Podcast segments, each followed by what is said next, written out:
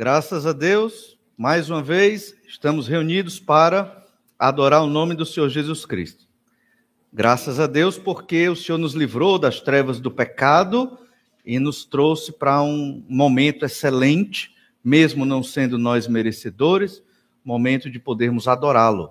E nós temos na igreja que bem dizer ao Senhor por tantas coisas maravilhosas que o Senhor tem feito por nós. Se não fosse Deus, não estaremos aqui se não fosse o Senhor, não teríamos os nossos olhos abertos para perceber o nosso pecado, para nos arrependermos, para estarmos vivendo uma vida maravilhosa com Deus.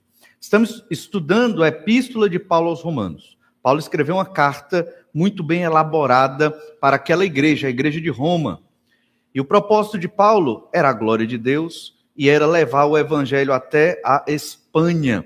Estudando esses dias, é, infelizmente, eu ainda não achei o documento, mas o autor de um livro que eu tenho revisado e lido diz que existem provas arqueológicas documentando que Paulo esteve na Espanha. Só que ele não cita a fonte de onde ele tirou isso, então ainda estou pesquisando para ver se eu acho. E havendo realmente esse documento, que bênção. Paulo conseguiu chegar lá né, e pregar o evangelho em alguma medida antes de ser preso e morto ali por volta do ano 68 depois de Cristo sob o imperador Nero. Mas Paulo escreveu essa carta para poder ter o apoio da igreja de Roma para pregar o evangelho na Espanha. E ao escrever essa carta, ele trata de vários temas, mas de modo geral, do capítulo 1 ao capítulo 11, como nós já vimos, ele fala da graça de Deus, do evangelho do Senhor Jesus Cristo para a salvação de todo aquele que está perdido, do judeu e do grego também. Paulo deixa isso muito claro, ele explica, estudamos esses 11 capítulos, observando como o apóstolo é, é, pregou, ensinou o evangelho da graça do Senhor, mostrando que todos são pecadores, não importa se é judeu, se é gentil, não importa sua raça, sua nacionalidade, sua classe social, seu nível no extrato da sociedade, todos são pecadores e por serem pecadores estão longe de Deus. Nascemos pecadores e graças ao Senhor Jesus Cristo, podemos ser justificados pela fé, ter salvação, porque Jesus morreu na cruz no nosso lugar. Esses 11 capítulos tratam basicamente disso. E agora estamos no capítulo 12. E no capítulo 12, você pode abrir sua Bíblia em Romanos, capítulo 12, nós temos uma segunda parte da carta. A segunda parte da carta nos desafia ao serviço. Todo crente que foi perdoado dos seus pecados por causa do sacrifício do Senhor Jesus Cristo, ele tem que servir a Deus. Ele deve servir a Deus de várias formas, nós vamos ver algumas aqui, mas todos nós que cremos no Senhor Jesus Cristo, não porque somos bons ou religiosos, porque sabemos que somos pecadores, foi graça de Deus, favor de Deus, presente de Deus, podermos crer no Senhor Jesus Cristo. Agora, Paulo diz no verso 1, Romanos 12, 1, Rogo-vos, pois, irmãos, pelas misericórdias de Deus, que apresenteis o vosso corpo por sacrifício vivo, santo e agradável a Deus, que é o vosso culto racional, e não vos conformeis com este século, mas transformai-vos pela renovação da vossa mente, para que experimenteis qual seja boa, agradável e perfeita vontade de Deus. Nós observamos nestes dois versículos uma ideia fundamental para a nossa fé no Senhor Jesus Cristo é que, visto que nós fomos salvos pelo Senhor Jesus, agora nós devemos viver para o Senhor Jesus Cristo. Como? Então, Paulo roga pelas misericórdias de Deus, ou seja, pelo amor de Deus para com vocês, que tirou todos vocês das trevas do pecado, vocês os que creram no Senhor Jesus Cristo, agora vocês devem fazer isso. Isso o quê? Sejam um sacrifício vivo a Deus. Todo crente tem que ser um sacrifício vivo a Deus. Constantemente. É isso que Deus quer de nós. Qual é a vontade de Deus para nós? É essa. Sacrifique-se por Deus.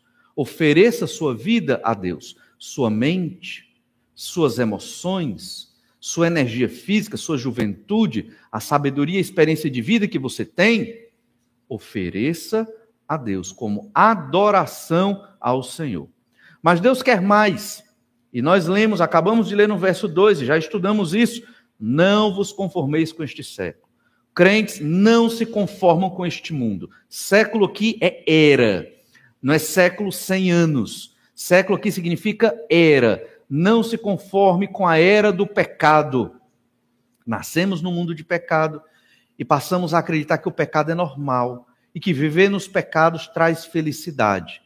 Isso tudo é um engano do nosso próprio coração, é um engano de Satanás, o maligno, que coloca na nossa mente que o pecado é natural.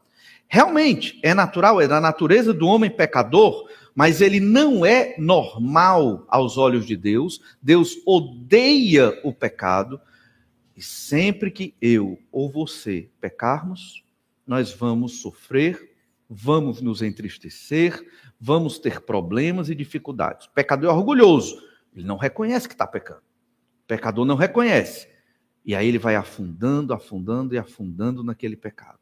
Só reconhece quando Jesus abre os olhos dele, quando Jesus o visita, quebranta o seu coração para que ele reconheça: Senhor, estou perdido, sou um pecador, preciso do Senhor. E aí ocorre a conversão. Além de sermos um sacrifício a Deus, além de sermos é, inconformados com o pecado nesse mundo, nós devemos ter uma mente constantemente transformada. É o que lemos aqui. Devemos apresentar o nosso corpo, não devemos nos conformar com este século, com este mundo, com a era do pecado, mas transformai-vos pela renovação da vossa mente. Nossa mente tem que ser transformada. Nós não nascemos com a mente de Cristo e depois da conversão, nós começamos a ter a mente do Senhor Jesus Cristo, a pensar como Jesus pensa, a viver como Jesus quer que nós vivamos. Esse é o processo de santificação. Todos nós estamos passando por esse processo. Fomos salvos pelo sangue do Cordeiro, mas ainda somos pecadores. E precisamos aprender a servir ao Senhor. Por isso chegamos nesse texto de Romanos 12, do verso 3 ao verso 8, que diz que a, qual a vontade para mim na igreja. Você pode qual a vontade de Deus, você pode pensar, qual a vontade de Deus para mim nesta igreja? O que eu tenho que fazer numa igreja? Então, de cara, um sacrifício a Deus, uma mente transformada, inconformada com esse mundo, é isso que Deus quer de nós. Por quê? Porque Jesus morreu na cruz pelos seus pecados. Jesus vai te obrigar a ser tudo isso? Não. Mas você sabe o que Deus quer. E nós devemos viver dessa forma, buscar estas coisas aqui faladas. Por quê? Por causa do amor de Deus para conosco. Como cantamos hoje. Deus nos ama tanto, irmãos, nos ama tanto, que nós temos que entregar nossa vida a Ele e ainda é pouco, baseado no tamanho do amor que Ele tem para conosco. Só o Senhor nos ama desta forma. Só o Senhor entregou o Filho dele para nos livrar da condenação dos nossos pecados. Não deve haver restrição à nossa adoração a Deus, a nossa vida completamente entregue ao Senhor. Claro que vamos aprendendo isso dia após dia, lendo a palavra, sendo desafiados pelo Espírito Santo de Deus. O crente maduro, aquele que serve a Deus, se sacrificando, se doando para realizar a vontade de Deus. Qual a vontade de Deus específica? Veja que nós lemos no final do verso 2: para que experimenteis qual seja a boa, agradável e perfeita vontade de Deus. A vontade de Deus é boa, ela é agradável e ela é perfeita. E o que é essa vontade de Deus? A partir do verso 3, Paulo vai explicar ao longo de toda essa epístola o que é a vontade de Deus. De cara, sacrifício vivo, uma mente transformada, inconformados com o pecado deste mundo, o meu próprio pecado. E agora, especificamente, qual é a vontade do Senhor? Eu tenho que servir com maturidade. Olha o verso 3. Porque pela graça que me foi dada, digo a cada um dentre vós que não pense de si mesmo além do que convém. Antes pense com moderação, segundo a medida da fé que Deus repartiu a cada um. Ou seja, não pense que você é grande demais. Não ache que você é santo demais. Cada um pense de si mesmo com moderação, humildade. Reconhecendo que nós ainda somos pecadores. Reconhecendo que sempre estamos aprendendo. Temos um dom que Deus deu a cada um aqui, ou mais de um dom mas isso não significa que nós somos melhores do que os outros. No reino de Deus, todos somos servos. O primeiro no reino de Deus é o que é escravo do Senhor Jesus Cristo. É aquele que não escolhe, será que hoje eu vou servir a Jesus ou não? O escravo de Jesus, ele serve a Jesus quando Jesus quer, porque ele ama o Senhor Jesus Cristo. Não é nenhum homem que te obriga a servir, mas é por amor, pelo amor do que, que Deus tem demonstrado a todos nós. Percebemos então que esse versículo trata exatamente disso, cada um servindo com maturidade. Maturidade é eu pensar de mim mesmo o que convém. E o que é que convém a mim? Sou um servo, estou aprendendo, sou pecador, e cada vez mais eu tenho que dominar o meu pecado no poder do Espírito Santo para agradar a Deus. Todos nós somos assim, sem exceção. Estamos nessa batalha. Quanto mais parecidos com Jesus, mais o Senhor vai se agradar de nós e vai nos usar na obra dele. Mas aprendemos também que cada um serve no corpo. Não, crente, não tem crente que sirva individualmente. E hoje, na sociedade em que vivemos, quando eu falo sociedade, eu estou me referindo aos evangélicos, está cada vez mais difundido a ideia de que eu posso ser crente sem igreja. Né? Eu posso ser crente na minha casa, na internet, estudando a minha Bíblia. Ali eu adoro a Deus e pronto. Só que você não encontra isso na Bíblia. Isso não existe na Bíblia. A igreja, o nome já diz, essa palavra igreja para nós talvez não reflita o sentido, mas é um termo é, é, talvez confuso para muitos, mas o Novo Testamento, a palavra igreja significa comunidade, assembleia. A igreja é a assembleia, a comunidade dos salvos em Jesus Cristo, daqueles que creram no Senhor Jesus Cristo, salvos não porque merecem, salvos não porque fizeram boas obras, salvos porque Jesus morreu na cruz para nos libertar da condenação dos nossos pecados. Então temos que servir na igreja, no ministério da igreja. E quando eu falo igreja, eu não estou falando de servir nos departamentos desta igreja. É um tipo e uma modalidade de serviço. Mas o serviço da igreja é muito maior do que os departamentos de uma igreja. O serviço da igreja envolve principalmente proclamar o evangelho aos perdidos, envolve edificação do corpo de Cristo, oração, leitura da palavra, envolve discipulado. Jesus, antes de subir ao céu, pediu para que nós fizéssemos discípulos, nós, igreja, para que nós fôssemos testemunhas. Esses foram os pedidos de Jesus. Pedidos, na verdade, eu estou amenizando, foram ordens de Jesus para os crentes fiéis. Essa é a obra de Deus da igreja. É claro que tem muitas outras atividades que a igreja realiza, mas não pode fugir disso. Não podemos é, ter momentos de comunhão, é muito bom, e teremos é, sábado que vem, mas não adianta ter momento de comunhão e achar que aquele momento de comunhão vai nos unir. Estudamos em Atos dos Apóstolos. O que é que temos em comum? Jesus Cristo. Todos nós aqui temos em comum Jesus Cristo. Podemos divergir em muitas opiniões, idades diferentes, né? viemos de contextos diferentes, profissões diferentes, vamos discordar em vários assuntos, isso é natural e normal, mas Jesus Cristo é comum em nós. A vida de Jesus, ela é refletida na nossa vida. Por isso que somos igreja, comunidade dos santos. Se você não gosta de Jesus, se você não quer crer no Senhor Jesus Cristo, é estranho isso aqui para você.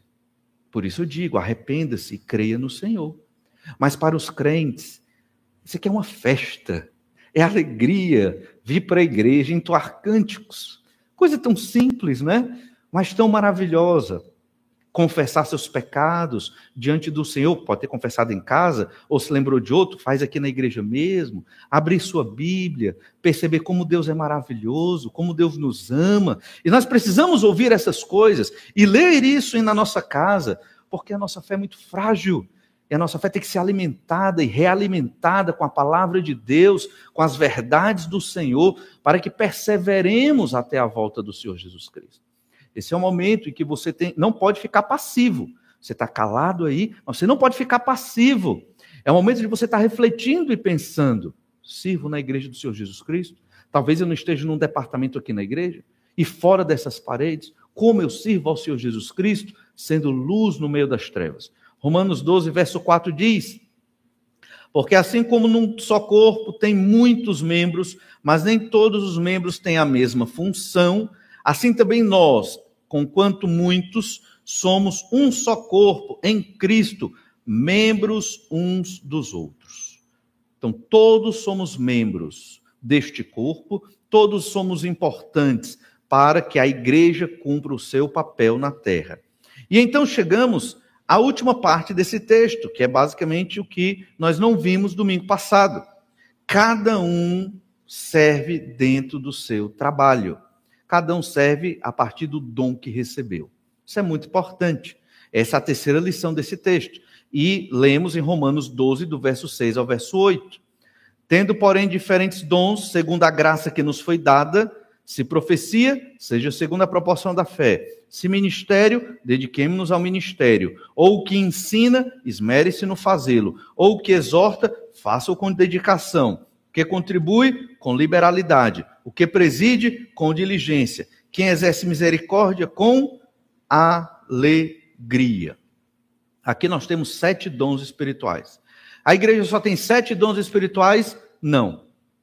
Nós vimos outros textos, na verdade não chegamos a ler, porque o tempo não nos permite, mas nós temos outras listas de dons. Lá em 1 Coríntios 12, do 8 ao 10, temos uma outra lista de dons. 1 Coríntios 12, 28, Efésios 4, 11 e 1 Pedro 4, 11.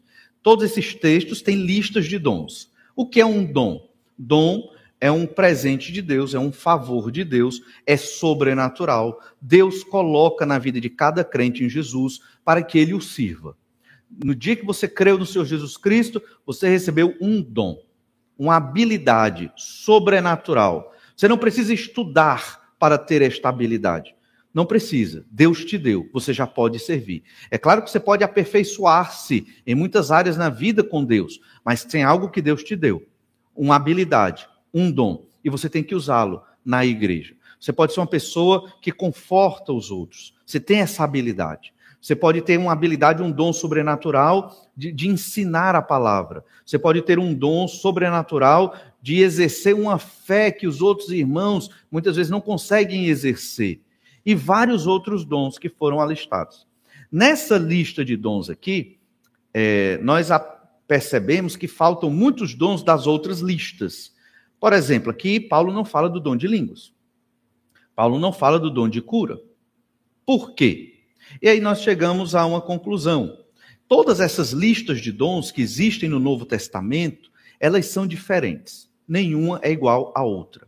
Existem dons que são é, é, semelhantes entre uma lista e outra, mas são, de modo geral, listas diferentes. Por quê? E aí nós entendemos que para cada igreja existe um grupo de dons. A igreja de Roma, esses dons aqui. Talvez essa lista nem foi exaustiva.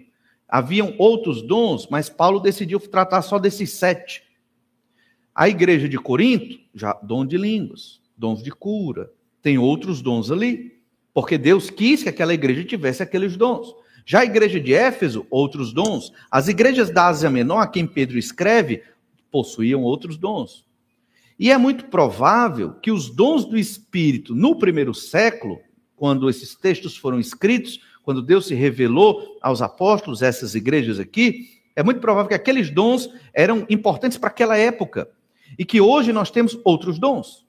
Temos, não totalmente outros, né? Tem alguns dons iguais aos do Novo Testamento e outros dons típicos da própria modernidade, para nos contextualizarmos com a cultura e a época em que vivemos. Por exemplo, o dom do amor sempre existiu.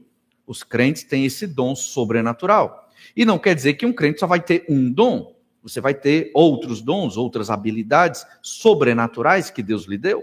Você não precisa fazer um curso para servir a Deus, porque você tem um dom que Deus te deu e você deve exercê-lo. Na verdade, geralmente temos mais de um dom, porque todos nós temos o dom do amor, né?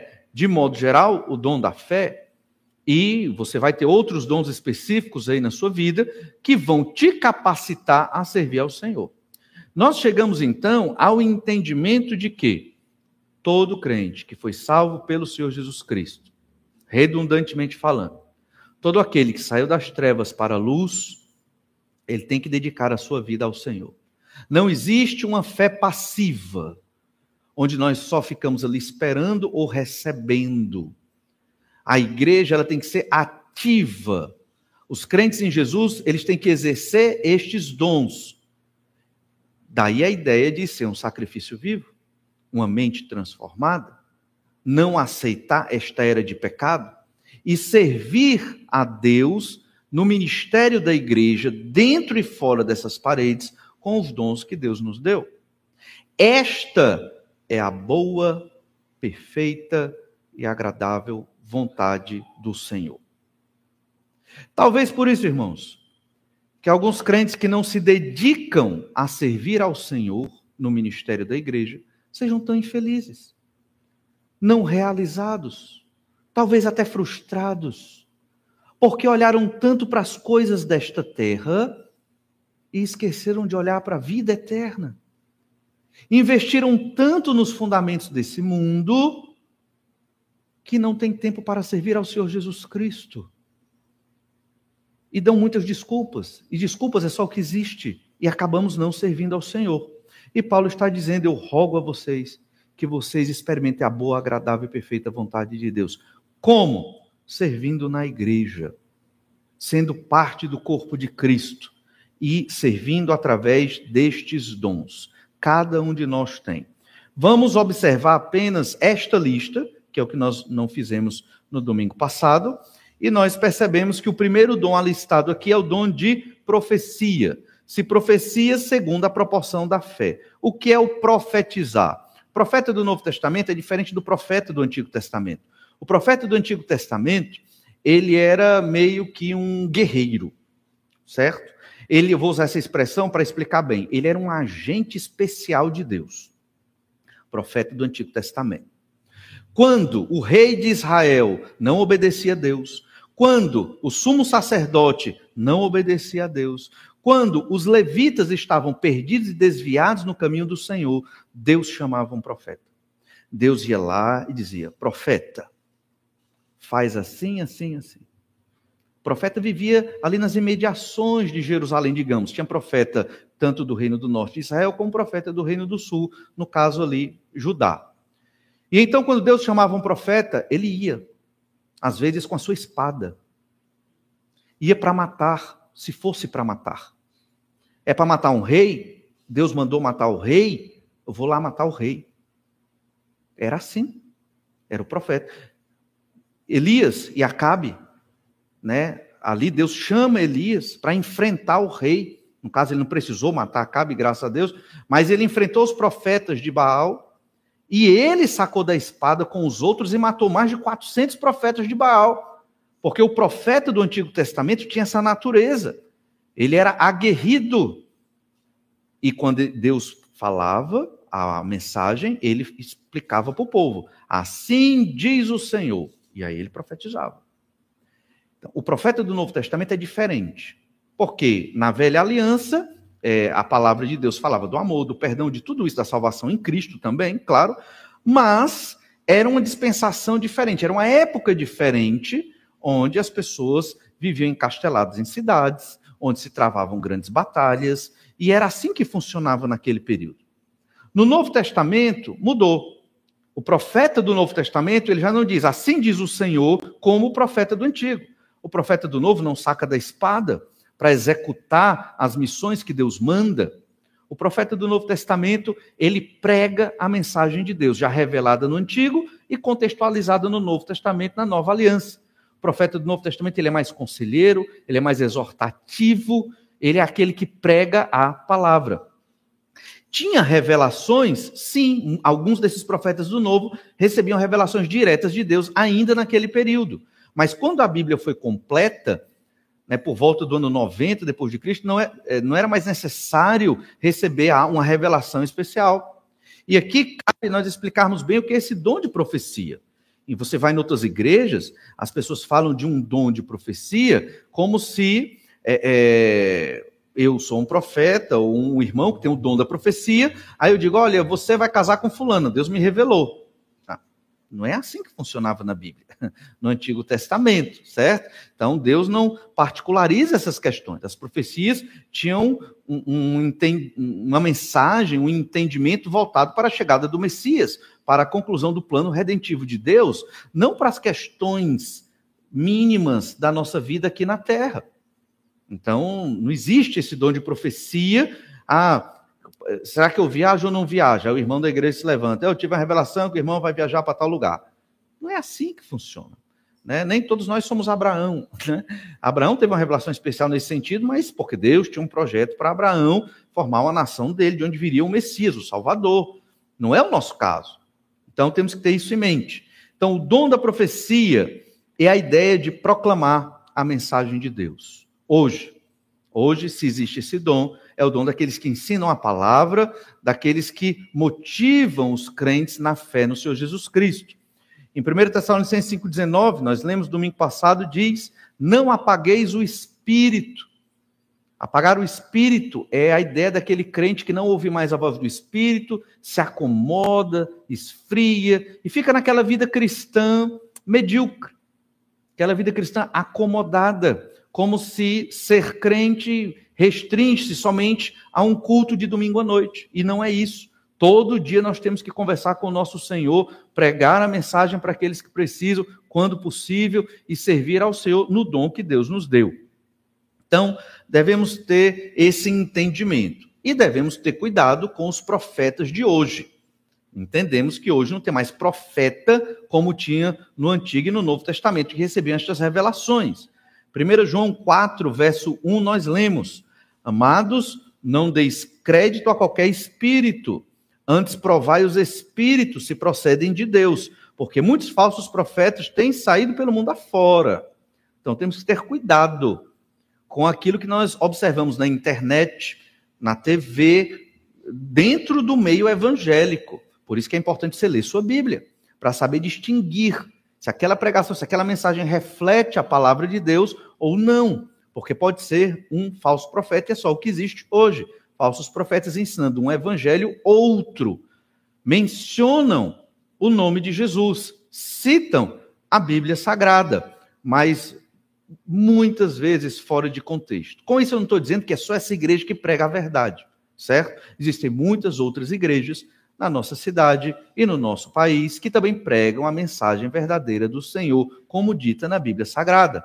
Mas temos que ter cuidado com estes falsos mensageiros. Então, se você tem o dom da profecia, significa que você é uma pessoa que tem a habilidade de ensinar a palavra de Deus. Você gosta, Deus colocou isso no seu coração, você reflete a mensagem revelada e você tem prazer em fazer isso. Não é, não é ruim, não é enfadonho. Em um certo sentido, todo crente tem que fazer discípulos, todo crente tem que pregar a palavra. É, é, uma, é, é a grande comissão do Senhor Jesus Cristo. Mas, de modo específico, tem aqueles irmãos que são mais motivados a isso, e quem os motivou certamente foi o próprio Espírito Santo de Deus. Um segundo dom na nossa lista é o de ministério. Se ministério, dediquemo-nos ao ministério. Essa palavra ministério, a gente vê muito na política, né? O Ministério da Economia, o Ministério da Fazenda, aquelas coisas. O que é ministério? Que os crentes usam tanto. Ministério é igual a serviço. É o ministério do serviço, né? Redundantemente falando, né? É o dom de servir. A palavra aqui, como vimos, é a palavra para diaconia, de onde vem diáconos. Existem os diáconos, aqueles que foram votados pela igreja para servir especificamente. Mas todo crente tem que ser um diácono. Em que sentido? De servir ao Senhor. Se Deus te deu um ministério, sirva no ministério que Deus lhe deu. Deus pode ter aberto seu coração para pregar aos presidiários. Nem todo mundo da igreja vai pregar aos presidiários, mas Deus colocou isso no seu coração. Você pode motivar outros irmãos, Deus pode ter chamado outros. E aí você vai com esses irmãos e vai pregar os presidiários. Uma época tinha um grupo de irmãos aqui que pregava nos presídios. Mas Deus pode ter lhe chamado para pregar o evangelho nos hospitais. Deus pode ter lhe chamado para evangelizar crianças. Deus pode ter te chamado para servir no ministério da música da igreja. Deus, Deus pode ter te chamado para vários outros ministérios. A questão é: o que não pode é o crente não servir ao Senhor através do ministério da igreja. É isso que não pode. Vivermos acomodados, passivos, só recebendo, recebendo, recebendo. Isso não tem sentido. Em Atos 6, nós vimos ali o ministério da palavra e o ministério do serviço das mesas. Atos 6, verso 2. Então os doze convocaram a comunidade dos discípulos e disseram: Não é razoável que, nos, a, a, que nós abandonemos a palavra de Deus para servir às mesas. Então, os apóstolos tinham esse entendimento. Nosso ministério é o da pregação, do ensino, da edificação da igreja. Se a gente deixar de fazer isso para cuidar da ação social, a gente vai desvirtuar a igreja. Aí eles disseram para aquela igreja escolher né, sete homens que fossem cheios do Espírito Santo para que servissem nessa parte de assistência às viúvas pobres, que é o contexto da época. Não quer dizer que os diáconos hoje têm que fazer só isso. Não, eles servem em muitas outras áreas. Mas a lógica é que esses irmãos diáconos foram ali para auxiliar os apóstolos nessa tarefa e nessa missão. Da mesma forma, hoje o modelo é idêntico. Os pastores, eles não têm como fazer tudo. A igreja é que tem que servir.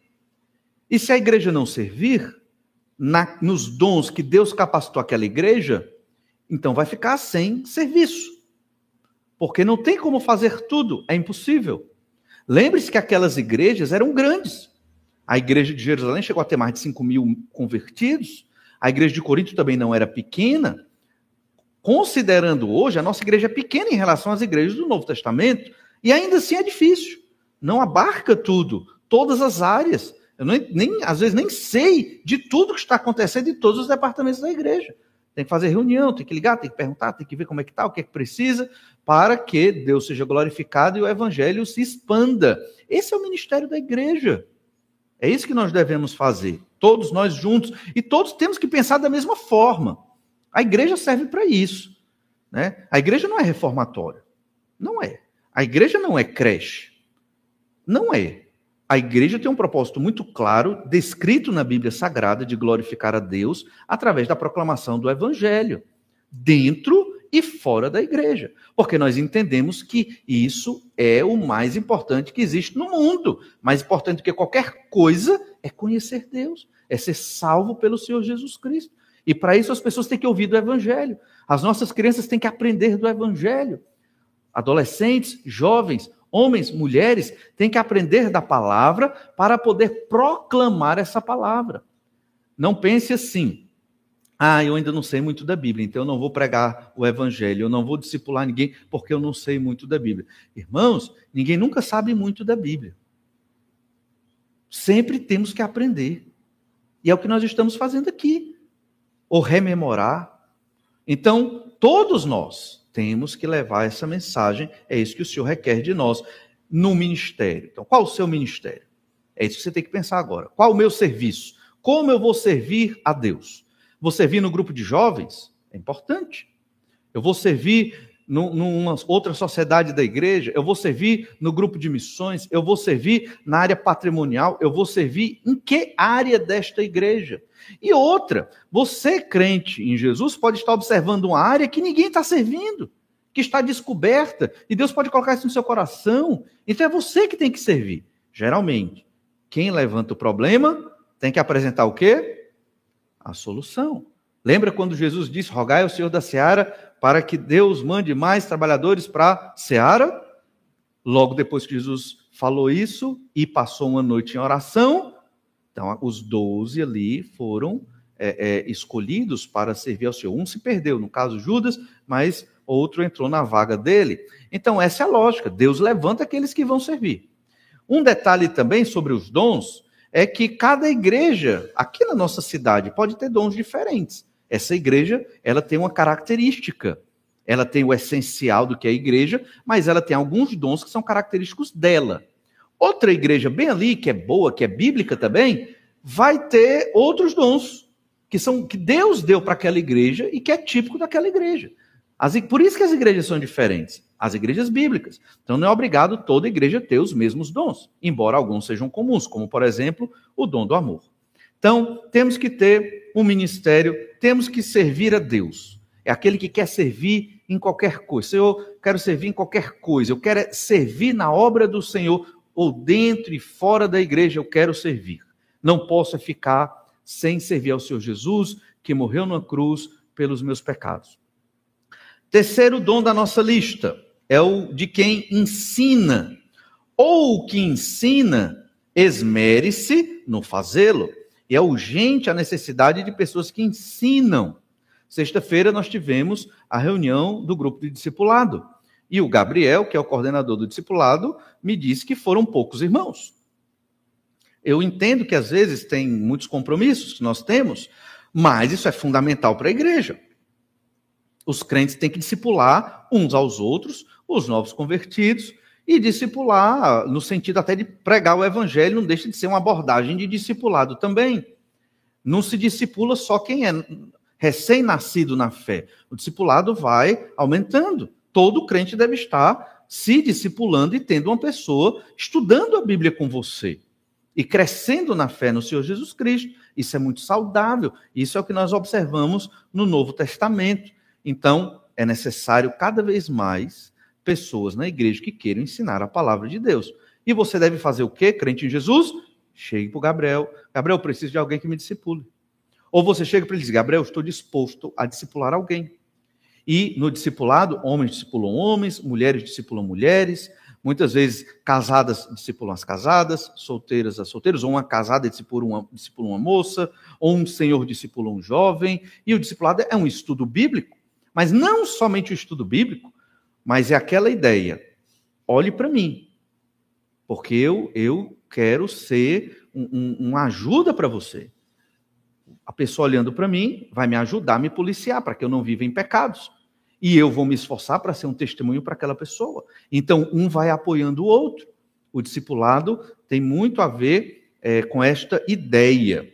E aqui temos um exemplo do discipulado, mas tem um ensino na escola dominical, tem um ensino fora da igreja. Se você é professor, se você está nessa área do ensino, você pode incutir certas verdades da palavra de Deus na sua disciplina. É difícil? É. Você pode até ser demitido, talvez, mas você vai devagarzinho. Né? Tem uma irmã na nossa igreja, irmã Elizabeth, ela é professora e ela sempre coloca versículos, né, quando ela vai dar aula né? E graças a Deus na escola ninguém a proibiu de fazer isso. Ela continua, ela faz um pequeno devocional toda aula com os alunos dela. Pequeno, assim, coisa rápida. Mas olha, imagine pequenos devocionais para aquelas crianças e pré-adolescentes durante anos. O efeito que isso não pode fazer. Eu sei que tem outros irmãos aqui que também são professores e têm pregado para os seus alunos, e a gente tem que fazer isso de modo sutil. Por que sutil? Porque estamos num contexto das trevas. Né? Muitas vezes as pessoas não querem que o evangelho chegue ali, e nós devemos levar o evangelho porque é o tesouro de Deus. É uma preciosidade. E nós devemos saber ensinar não somente nas escolas, mas nas universidades, onde ali está o trono de Satanás, é o antro da perdição. Ah, não vamos deixar nossos filhos ir para a universidade. Tranca os filhos, tudinho. Vamos fazer a universidade online. E aí, quem prega na universidade? Nada, deixa o povo ir para o inferno. Não é? A gente não pode viver na bolha. Não pode. A gente tem que estar lá, sendo luz no meio das trevas e mostrando. Nós não seguimos regras, nós amamos a Jesus. Jesus transformou a nossa vida e nos deu alegria e prazer na salvação. Ser crente é maravilhoso. É certo que existem lutas. Por quê? Porque vivemos num contexto de pecado e somos pecadores. Mas obedecer ao Senhor é maravilhoso. Esse é o dom do ensino. Você pode ter esse dom, essa habilidade Deus te deu. E você deve exercer isso. Se você guardar só para você, aprender, aprender, aprender bastante da Bíblia Sagrada e guarda aquilo só para você, não está certo. Está deixando de adorar o Senhor. Está deixando de ser igreja. Não é verdade? Outro dom é o que exorta, ou o que exorta, faça-o com dedicação. Que dom da exortação é esse? É o dom de dar carão? de forma nenhuma, né? Porque é, quem somos nós para julgar as pessoas, no sentido de sermos juízes das pessoas? Não. A exortação aqui é a ideia do aconselhamento. É aquele irmão que chega para o outro e o conforta e o ajuda no momento da dificuldade, o aconselha. Quando eu estudei no Seminário Batista, eu tive professores que me aconselharam. Ó, oh, Valnei, você é novo, isso aqui é melhor, ande por esse caminho. E aí você vai aprendendo. Os pais devem ser conselheiros dos seus filhos, devem ensinar a palavra para os seus filhos, devem exortar os seus filhos. Exortar não é só dar carão, mas é chamar aquele irmão e ajudá-lo a sair daquela dificuldade, daquele pecado. Às vezes o irmão está cometendo um pecado e nem percebe. Você não deve chegar lá dizendo, ah, você é um pecador, está fazendo isso de errado. Pá. Não, não funciona. Você tem que chamar aquela pessoa, vamos tomar um café, né? Vamos conversar, vamos um dia lá em casa. E aí você começa a ler a Bíblia com aquele irmão e ora com ele. Você não acha que isso aqui é importante? O que, é que você acha disso? Lembra de hoje de manhã, como Pedro chegou para Ananias e Safira com perguntas, mais para Ananias, né? Com perguntas ali, mostrando a ele é, é, que ele deveria se arrepender. Como Deus chegou para Adão com perguntas, façamos da mesma forma. Ajudemos, amemos os nossos irmãos. Muitas vezes o que é que acontece? Sei que meu irmão está com problema, eu só viro as costas e olho para o outro lado. Não quero confusão. Não quero me comprometer. É o pastor que cuida disso aí. Tarefa do pastor. Tudo bem. E mas como é que eu vou fazer isso com mais de 200 pessoas ao mesmo tempo? Não dá. Tudo bem que nós 200 ao mesmo tempo, mas não funciona. E tem uns que eu nem sei o que está acontecendo na vida. Talvez você saiba. E talvez você possa chegar lá e ajudar. Deus lhe usa. Não é verdade? E óbvio que nós aqui estamos sempre para ajudar também. Mas o exortar aqui envolve isso: aconselhamento, encorajamento, conforto. Essa é a ideia da exortação. Aconselhe, encoraje, conforte. A palavra aqui é a mesma palavra para o Espírito Santo, parácletos, né? A palavra para consolador. O que exorta é este consolador, é o que ajuda, é o que motiva, é o que anima. Você vê um irmão desanimado, vá lá animar, não afunde mais o irmão. Chega um irmão desanimado para conversar com você, meio triste, meio decepcionado, aí você diz assim: é assim mesmo, é normal, vai passar. Qual a esperança que você deu para aquele irmão? O que você compartilhou para motivá-lo a permanecer firme na fé? Entende? Temos que aprender Muitos irmãos têm esse dom do aconselhamento. É importante conhecer a Bíblia para aconselhar melhor. E você pode aconselhar e pode motivar e pode animar o irmão que está ali meio triste.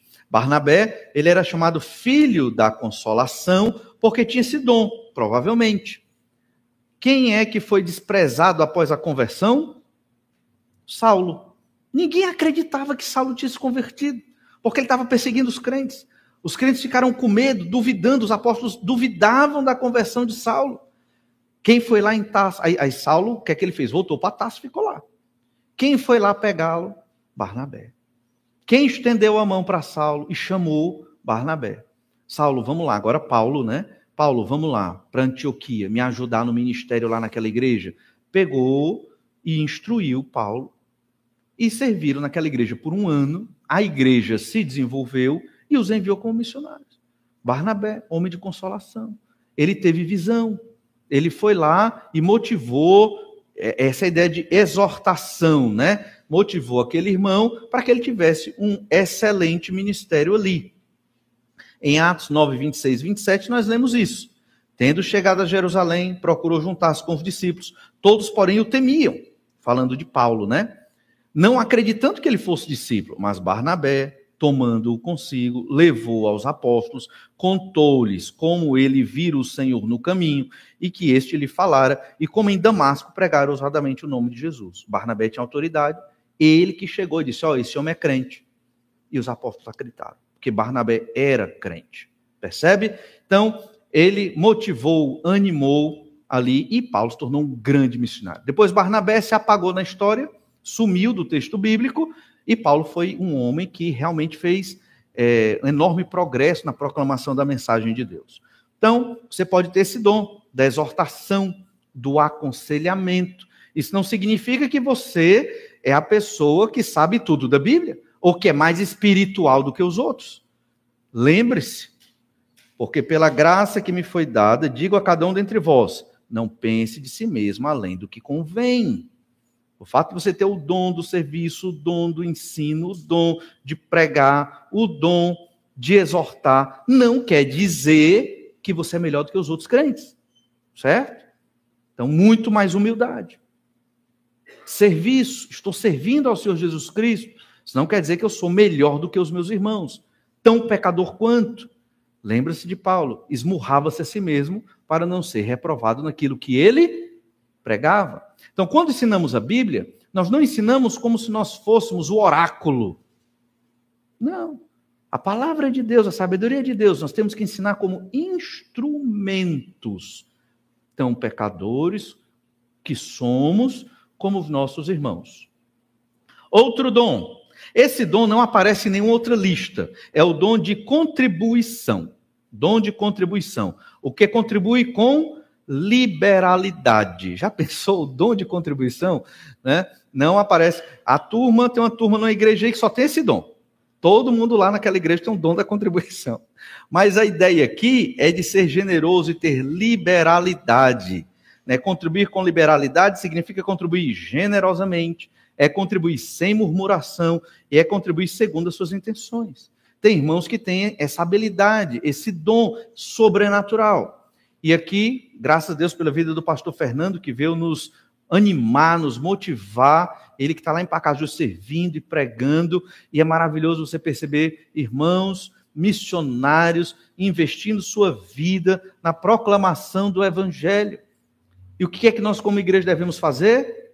Apoiá-lo em oração, sustento financeiro. Por que não dizer isso? A igreja tem um programa de missões, Coração Missionário, onde você pode ofertar e aquele dinheiro vai chegar lá no missionário para ajudá-lo, para a, a capacitar ali o trabalho e até para preparar outros missionários, que é o caso já fruto do trabalho de Pacajus, né, o Iago, seminarista, indo se preparando no seminário para ser pastor em outra localidade. E é Deus que move o trabalho. Nós, como igreja, temos que investir na obra missionária, porque é o projeto da igreja do Senhor. Mas alguns irmãos vão ter esse dom, o dom da contribuição. O que contribui, faça com liberalidade. Uma dica: às vezes nós gastamos do nosso dinheiro com muitas coisas para nós. É pecado? Não. Mas quando é para obra do Senhor, eita, esse aqui está demais. Para mim, eu estou achando é pouco. Mas para a obra do Senhor é muito. O que é esse muito? Não vou dizer valores, obviamente. Deus vai propor, colocar no seu coração que você deve contribuir ao Senhor. Mas, irmãos, é, é, nós não, não é a questão do capitalismo aqui, certo? É a questão do quanto você quer adorar ao Deus com ofertas de contribuição. É o que Deus propôs no seu coração, no que se refere a ofertas. Dízimo é outra coisa falando aqui de ofertas, de ser liberal nestas ofertas. Na época do apóstolo Paulo, ele diz lá aos filipenses: poucos se associaram comigo. E dos poucos, uma das igrejas foi de Filipos, que era uma igreja pobre. Mas da pobreza deles, eles deram muito para sustentar o ministério do apóstolo Paulo, que pregou o evangelho em muitas localidades do mundo antigo, talvez até tenha chegado na Espanha mesmo. A obra de Deus não vai deixar de ser feita se você deixar de dar sua oferta ou eu deixar de dar minha oferta. Deus vai manter a obra, Deus vai levantar alguém para dar a oferta. A questão não, é, não vai faltar dinheiro para a obra do Senhor. Até porque se Deus quisesse, Deus esbanjaria dinheiro para todos que vão servir na obra do Senhor. Mas Deus só dá a medida que Ele quer dar, porque sabe o tempo certo, o momento certo de tudo. O Senhor é todo poderoso. Tudo está no controle do Senhor. Mas Deus quer que a igreja, nós, sejamos liberais. Alguns irmãos vão ter esse dom, esse dom a mais, né? De poder contribuir com a obra de Deus. Outro dom é o de presidir, o que preside com diligência. Presidir significa liderar. É o dom da liderança. Quem é líder deve fazê-lo com zelo, deve fazê-lo com esforço, não pode ser desleixado um líder, um coordenador de um departamento da igreja, um líder de um ministério desta igreja, não pode ser desleixado. No seu trabalho você tem que chegar na hora. Aqui tem que chegar na hora. Não podemos fazer a obra do Senhor de qualquer jeito, de qualquer forma. Se você quiser fazer, se acerte com o Senhor. Nós temos que chegar cedo. Nós temos que investir tempo nas coisas de Deus e não o tempo que sobra. Não o tempo que o tempo que sobra a gente usa para nosso lazer. A gente dedica o tempo principal para as coisas do Senhor. em casa, no devocional diário, na leitura, na oração. Tempo ali importante. Quantos dedicam horas para assistir um filme? Nem pisca, grelhada ali os olhos no filme. Para ler a Bíblia, 10 minutos. Ah, Senhor, 10 minutos. 30 minutos, está morrendo porque lê a Bíblia, 30 minutos. Mas para estudar, para qualquer coisa que você quer estudar, tem tempo. Faz curso, investe. E na Bíblia Sagrada, 30 minutos é muito. É assim que a gente se avalia, irmãos. É na realidade. Investigue seu coração e veja o quanto você dedica ao Senhor, né? Principalmente aqui, obviamente, na área de liderar e de presidir. Os líderes, eles devem é, se dedicar. Eles têm que, na igreja, eles têm que ter toda esta dedicação, diligência. Quem preside, faça com diligência. Diligente é uma pessoa disciplinada, é uma pessoa que cumpre os horários, é uma pessoa que se esmera, é uma pessoa que faz o máximo, pode errar, óbvio, vai errar, mas faz o máximo para as coisas andarem segundo a vontade do Senhor. Os líderes também, eles devem saber escutar. 1 Tessalonicenses 5, do 12 ao 13, nós lemos, agora vos rogamos, 1 Tessalonicenses 5, 12, agora vos rogamos, irmãos, que acateis com apreço os que trabalham entre vós, e os que vos presidem no Senhor e vos admoestam, quer dizer, aconselham, exortam, né? Verso 13, e que os tenhais com amor em máxima consideração por causa do trabalho que realizam. Vivem em paz uns com os outros. Ou seja, o que é que Paulo está dizendo aqui para aquela igreja? Escutem os seus líderes. Escutem. Sigam. Vamos marcar um treinamento aqui para o discipulado, vamos marcar um treinamento para o ONCE, vamos marcar um treinamento para qualquer coisa do ministério da igreja, para evangelismo. Quem entende que tem esse ministério, vá e se dedique, se esmere, compare com esmero na universidade, no trabalho, na sua vida, e veja se você se esmera nas coisas da obra de Deus, tanto ou mais esmero que você tem nas coisas seculares. Porque não tem sentido. Para as coisas seculares, eu sou o profissional nota 10. Primeiro, nas coisas de Deus. Cadê? E aí?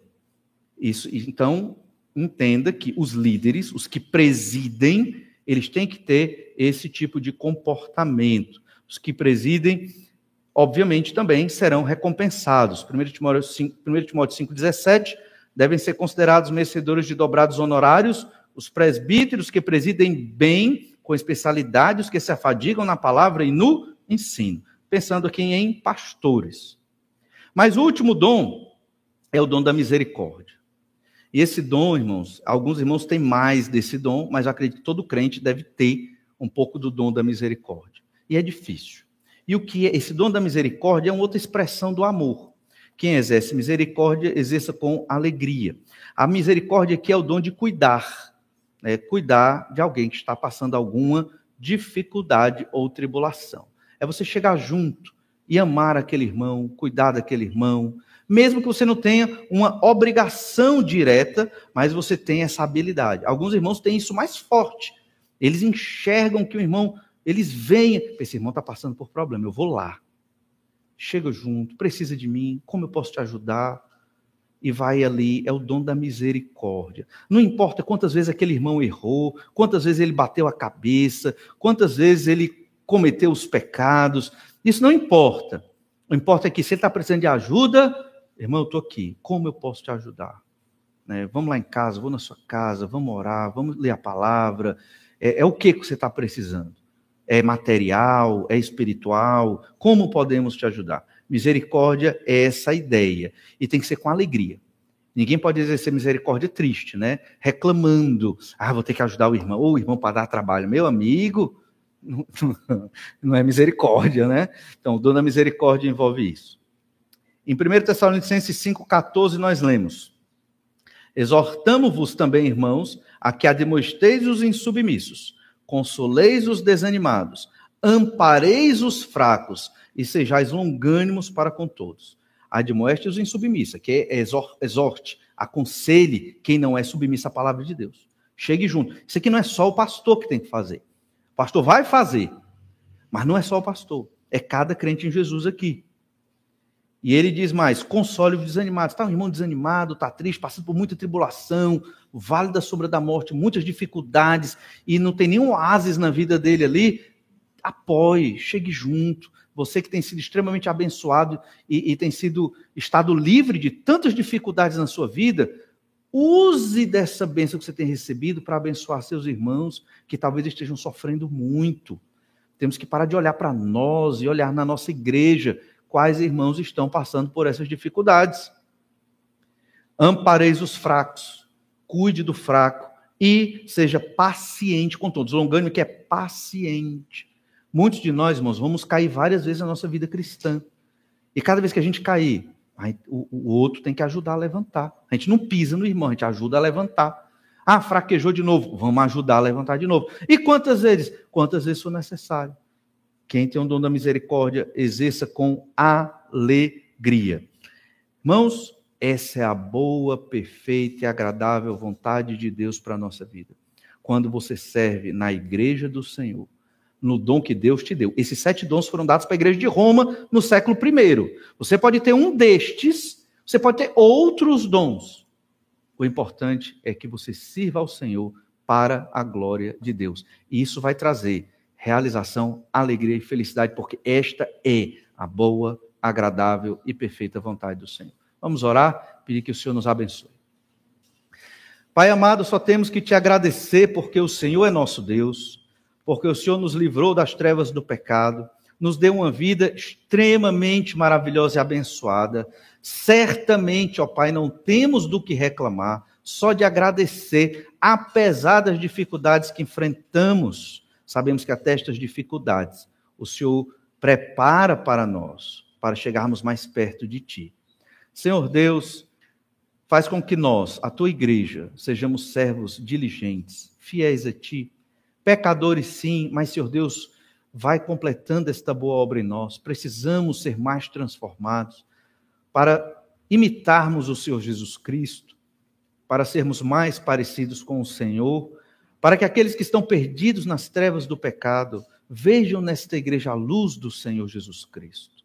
Não porque somos bons, nem porque somos merecedores, mas porque a tua graça foi derramada aqui sobre estas pessoas, sobre cada um que teve seus pecados perdoados. Senhor Deus, nos capacita a vivermos como teus servos na tua igreja, o que pedimos em nome de Jesus. Amém. Deus lhe abençoe, lhe dê uma boa semana e vamos ter esse momento de oração silenciosa. Uma boa noite a todos.